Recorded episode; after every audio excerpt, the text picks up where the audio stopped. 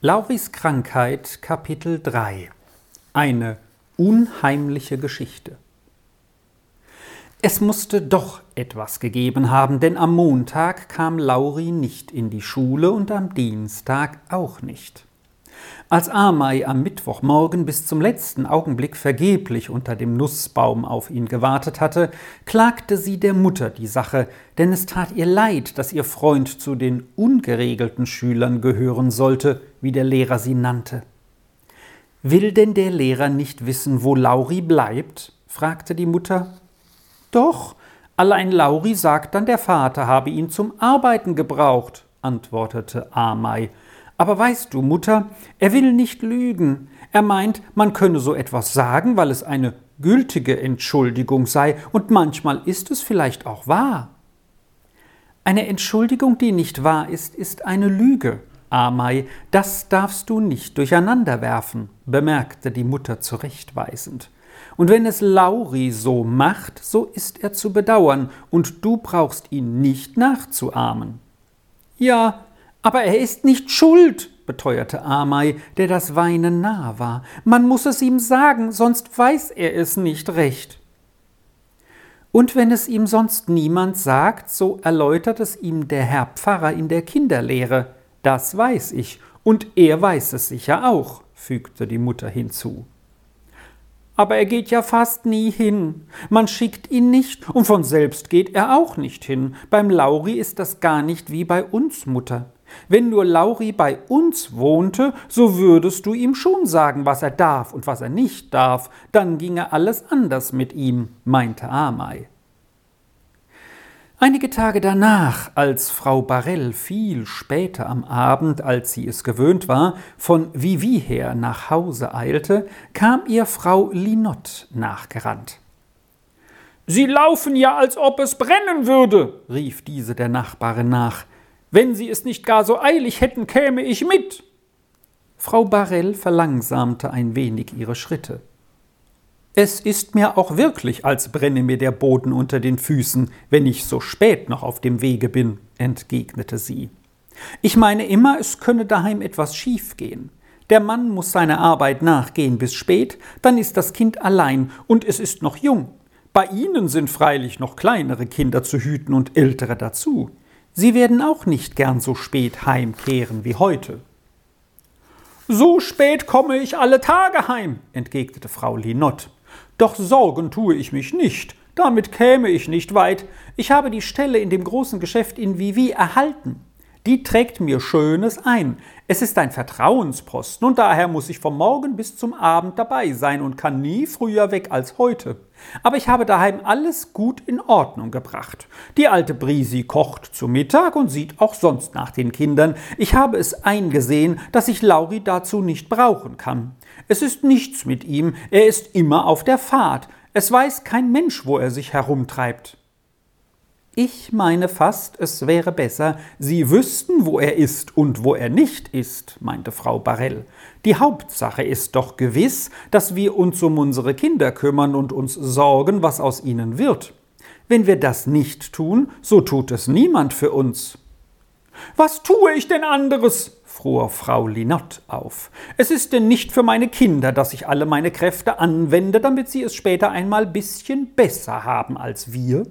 Dann hoffe ich freilich, es auch noch ein wenig mit ihnen teilen zu können. Kann man denn besser für seine Kinder sorgen? Ich wüsste nicht wie, und wenn ich auch nicht wegen jeder Kleinigkeit nach ihnen sehen kann, so tue ich doch mehr für sie als manche andere Mutter, die meint, dass sie mit ihrem Nachlaufen wie ein altes Huhn hinter den Küken mehr ausrichtet. Ich meine, es ist wichtig zu wissen, was unsere Kinder tun und wo sie sich herumtreiben erklärte Frau Barell nun auch in lebhaftem Ton. Und ich meine auch, ein wenig Aufsicht wäre in der gegenwärtigen Zeit für Lauri heilsamer als ein etwas besseres Leben in der Zukunft. Jeder nach seiner Meinung, grollte sie. Wünsche gute Nacht. Und damit ging sie dem Wege nach ihrem Hause zu. Um diese Zeit war im Hause Lohrmann große Aufregung. Längst hätte eine Reparatur am Hause vorgenommen werden sollen. Der Major hatte sie nun in Angriff nehmen lassen, und damit die Störung nicht lange dauere, hatte er gleich eine Menge Arbeiter angestellt, denen alle Augenblicke wegen irgendetwas Bescheid gesagt werden musste. Mitten in diese ungewohnte Unruhe hinein war ein Brief an den Major abgegeben worden, worin er aufgefordert wurde, für einige Tage nach Genf zu kommen, da eine unaufschiebbare Angelegenheit erledigt werden müsse. Ich werde den Nachtzug nehmen, sagte der Major zu seiner Frau. So gewinne ich die Reisestunden und kann in drei oder vier Tagen zurück sein. Bis dahin wird wohl nichts Besonderes vorfallen. Sollte bei den Arbeitern etwas vorkommen, was du nicht entscheiden kannst, so sollen die Leute inzwischen etwas anderes tun. Meine Abwesenheit wird ja kaum länger als drei Tage dauern. Das kannst du ihnen sagen. Die Hausfrau hatte noch manche Frage zu stellen und lief hin und her, um ihrem Gatten alles Recht für die Reise zu besorgen. Endlich war alles zur Abfahrt gerüstet. Der Wagen fuhr vor, und Herr von Lohrmann wollte einsteigen. Schon den ganzen Tag über hatte Schnufferle eine Aufregung gezeigt wie noch nie. Er war ruhelos im Hause herumgelaufen, war an die offenen Fenster hinaufgesprungen und hatte voll Wut auf die Arbeiter hinuntergebellt. Jetzt gebärdete er sich wie ein Verzweifelter. Er heulte jämmerlich, als Herr Lohrmann von seiner Frau Abschied nahm. Als dieser den Wagen besteigen wollte, biss sich Schnufferle in seine Beinkleider ein und wollte ihn zurückreißen.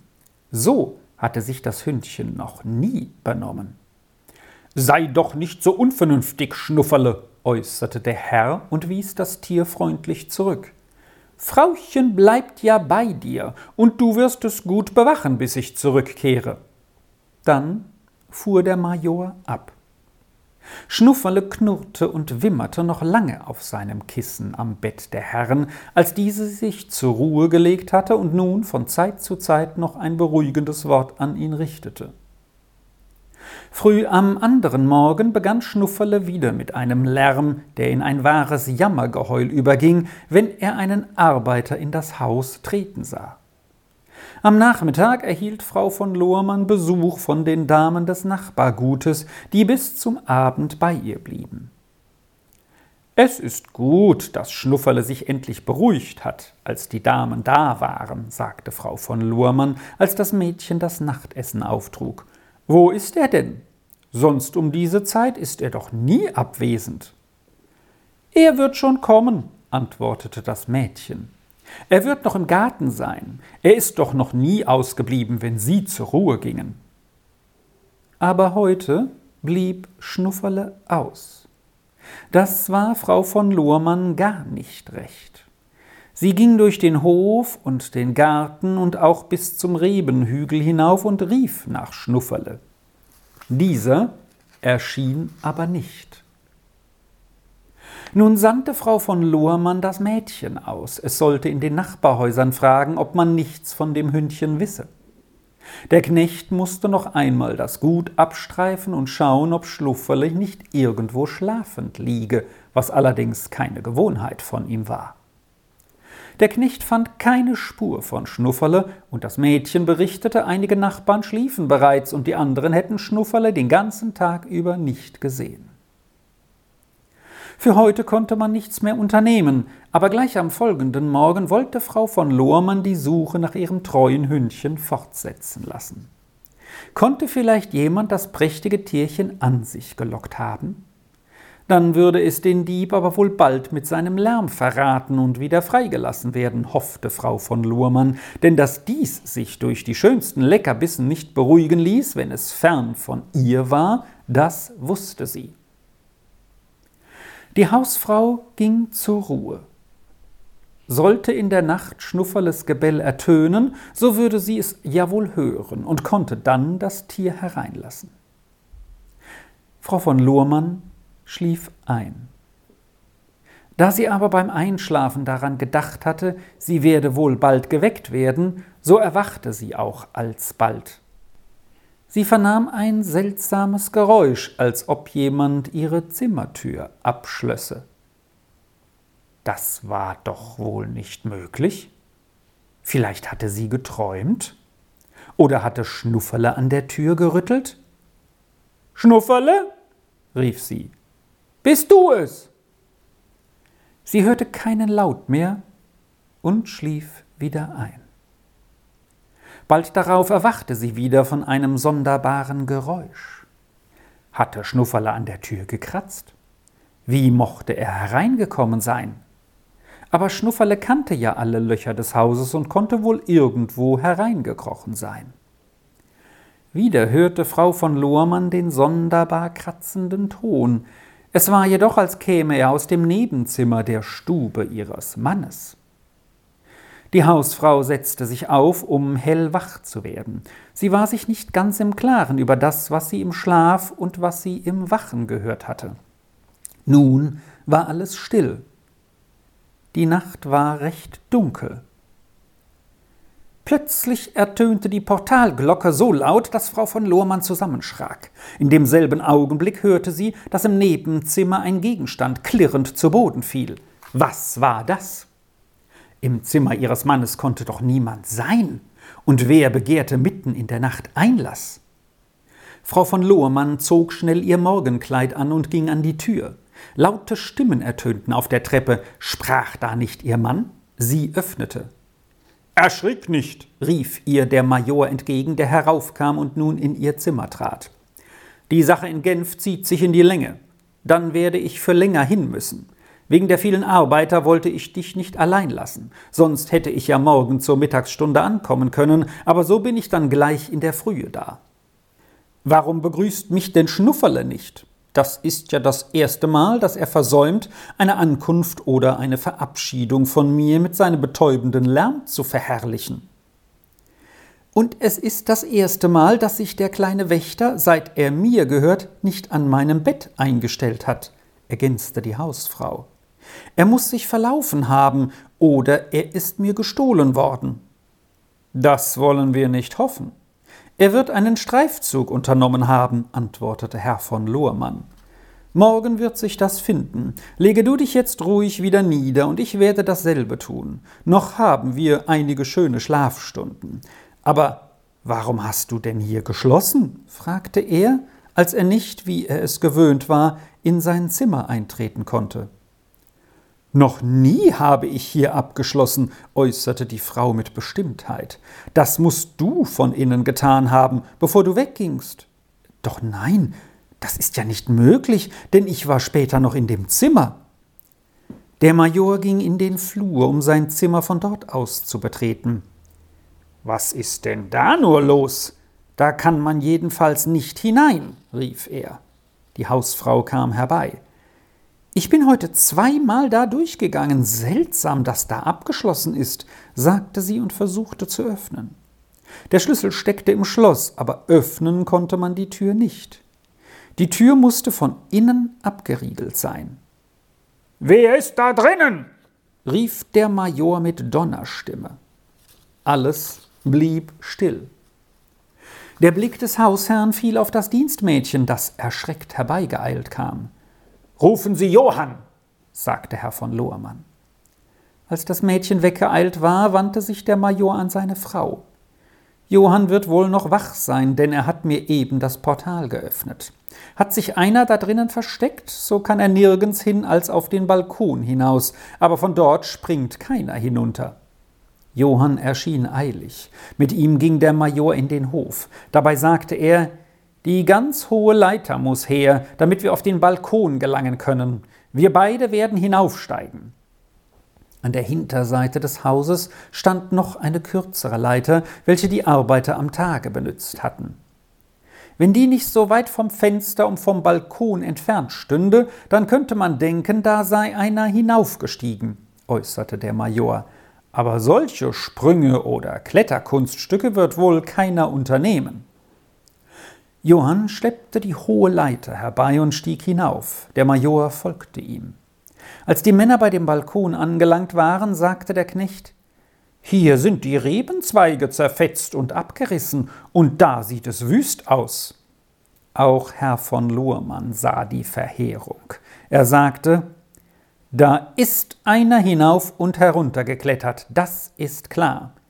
Die Balkontür stand offen.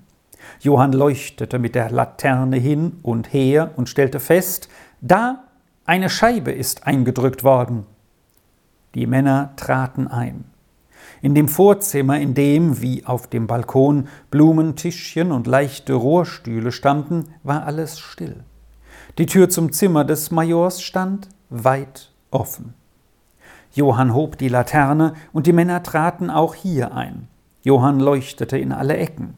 Es war niemand da. An dem eisernen Geldschrank stand die Tür offen. Am Boden lagen ein Stemmeisen und ein sonderbar geformter Schlüssel. Der Major untersuchte, was geöffnet und was verschlossen geblieben war.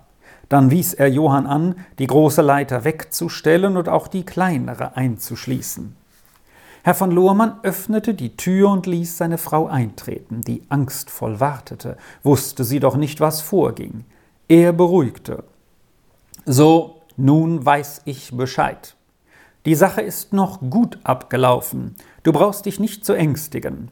Da war freilich ein Dieb in deiner Nähe, und ich bin froh, dass der Mensch deine Tür verschlossen und sie nicht geöffnet hat.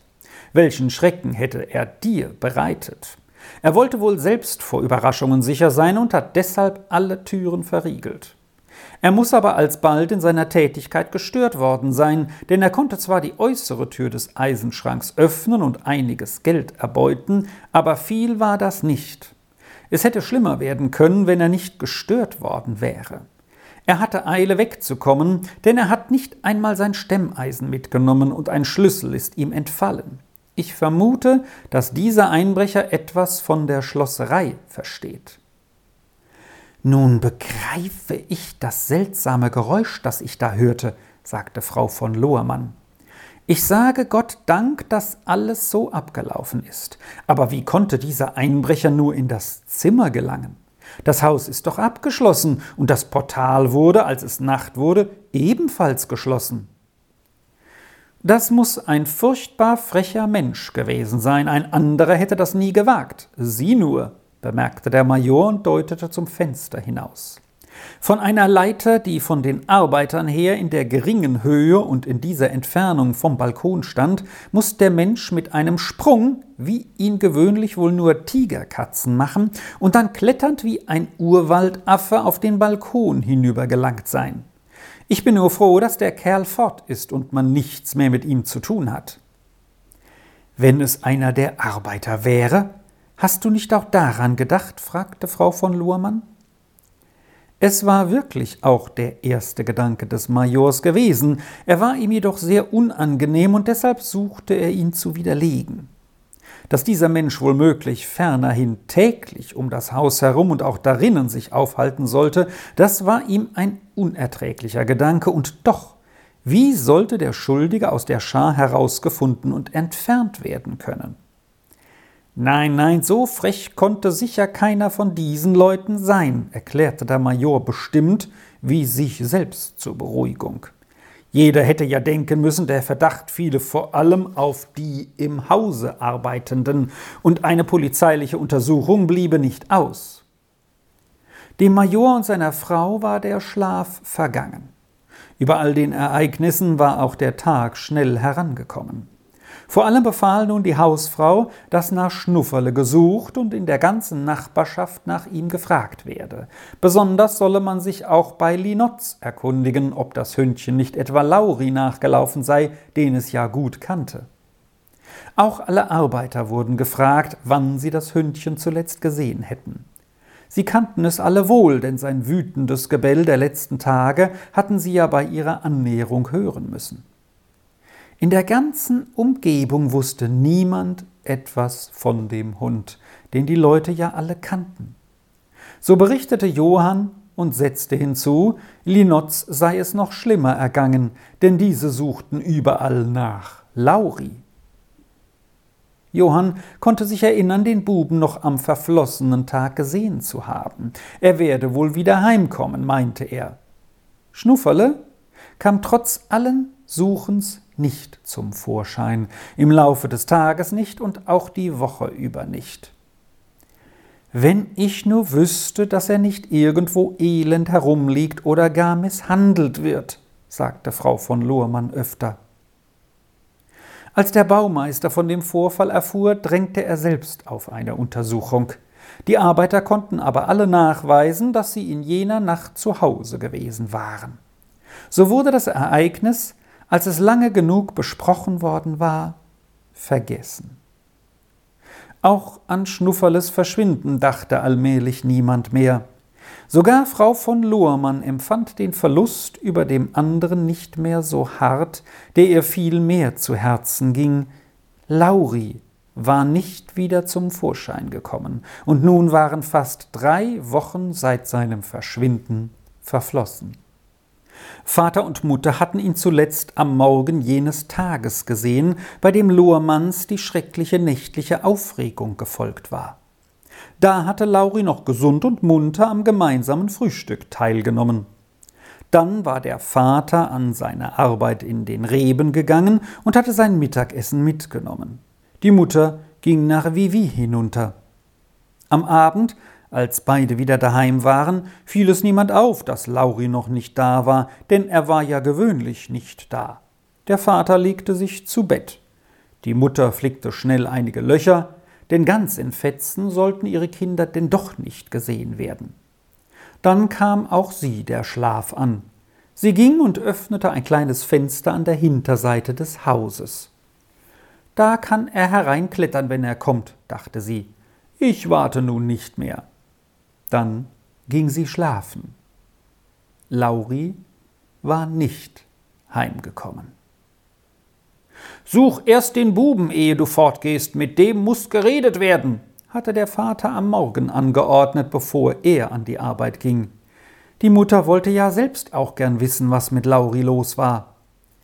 Was der immer Arbeit macht, sagte sie aufgeregt, als sie nach den Nachbarhäusern lief, um ihn zu suchen. Er war nirgends. Nun musste sie an ihre Arbeit nach Vivi hinunter, da half nichts, sie wurde erwartet. Sie konnte ja auch dort nach Lauri fragen. Von den Leuten, die ihn kannten, hörte sie unten, man habe den Buben meistens am See oder auch zu jeder Tageszeit auf dem See gesehen. Da könne ihm wohl etwas passiert sein, besonders wenn er so spät am Abend noch draußen war, wie es oftmals geschah. Das konnte Frau Linott nicht glauben. So etwas würde doch nicht gerade Ihnen zustoßen müssen. Der Bub wird wohl wiederkommen, dachte sie aber er kam nicht. Frau von Lohrmann tat von sich aus, was sie tun konnte, um Lauri ausfindig zu machen. Sie hoffte bestimmt, er sei nur auf einem seiner Streifzüge, den er in völliger Freiheit unternommen hatte. Allein es war keine Spur von dem Jungen zu entdecken. Auch sie hörte nun, wie oft er, besonders in der letzten Zeit, auf dem See gesehen worden war, manchmal in Sturm und Wind und auch manchmal am späten Abend. Sollte dem armen Lauri wirklich ein Unglück zugestoßen sein? Sie musste immer wieder darüber mit ihrem Manne sprechen und ihn fragen, was noch weiter zur Auffindung des Verschwundenen getan werden könnte. Für Amai war Lauris Verschwinden ein so furchtbares Ereignis, dass sie krank davon wurde. In den ersten Tagen war sie immer noch sicher, er werde wieder auftauchen. Denn dass Lauri nicht mehr da sein sollte, kam ihr unvorstellbar vor. Aber da er nicht erschien und alle Menschen vom Ertrinken sprachen, wurde das Kind still und nachdenklich und so traurig, wie es noch nie in seinem Leben gewesen war. Mit den Blicken auf den Boden gerichtet ging es so niedergeschlagen umher, dass kaum jemand mehr die lustige Amei in dem Kinde erkannte. Wenn Frau von Lohrmann im Hof mit ihm zusammentraf, legte sie Amei die Hand unter das Kinn und hob deren Kopf empor. Sieh mich doch wieder fröhlich an, Amei, was ist denn mit dir? fragte sie einmal freundlich, doch Amei konnte nicht fröhlich blicken wie sonst. Du bist auch so mager geworden, und wo sind die roten Backen? fuhr Frau von Lohrmann fort. Das ist nichts, Amei. Wenn ich in die Berge gehe, wirst du mich begleiten. Das wird dir gut tun. Mutter, sagte Amei eines Abends, als sie wieder eine Weile still in ihrer Ecke gesessen hatte, Geld, Mutter, wenn ich recht bete, so kann der liebe Gott immer noch machen, dass es nicht wahr ist, was die Leute sagen? Die Mutter schaute verwundert auf. Dem lieben Gott ist alles möglich, aber wie kommst du auf solche Gedanken, Amei? fragte sie.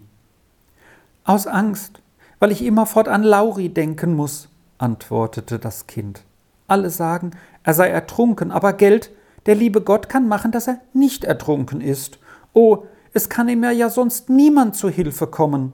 Amei brach in lautes Weinen aus. Du tust gerade das Rechte, wenn du für Lauri betest, beruhigte die Mutter. Tröste dich, Amei, der liebe Gott kann Lauri überall zur Hilfe kommen, wo er auch ist. Und sieh, was ist es für ein großes Glück, wenn man in seiner Angst zu dem Vater im Himmel rufen kann, der helfen wird, wo es keinem Menschen mehr möglich ist. Wenn es nur Lauri auch recht weiß, sagte Amei und trocknete ihre Tränen. Vielleicht hat ihn das Wasser nur fortgeschwemmt und er ist nicht ertrunken. Aber vielleicht ist er ganz allein, wo er keinen Weg weiß. Wenn er nur daran denkt, dass er zum lieben Gott beten kann und dass dieser ihn hört, dann wäre der arme Lauri doch nicht so allein. Denn dass Lauri tot sei und nie wiedergefunden werde, das konnte sich Amai gar nicht vorstellen. Die Mutter hatte ja auch gesagt, der liebe Gott könne ihm zu Hilfe kommen, wo er auch sei. Nun wollte sie nicht aufhören, ihn zu bitten, Lauri beizustehen.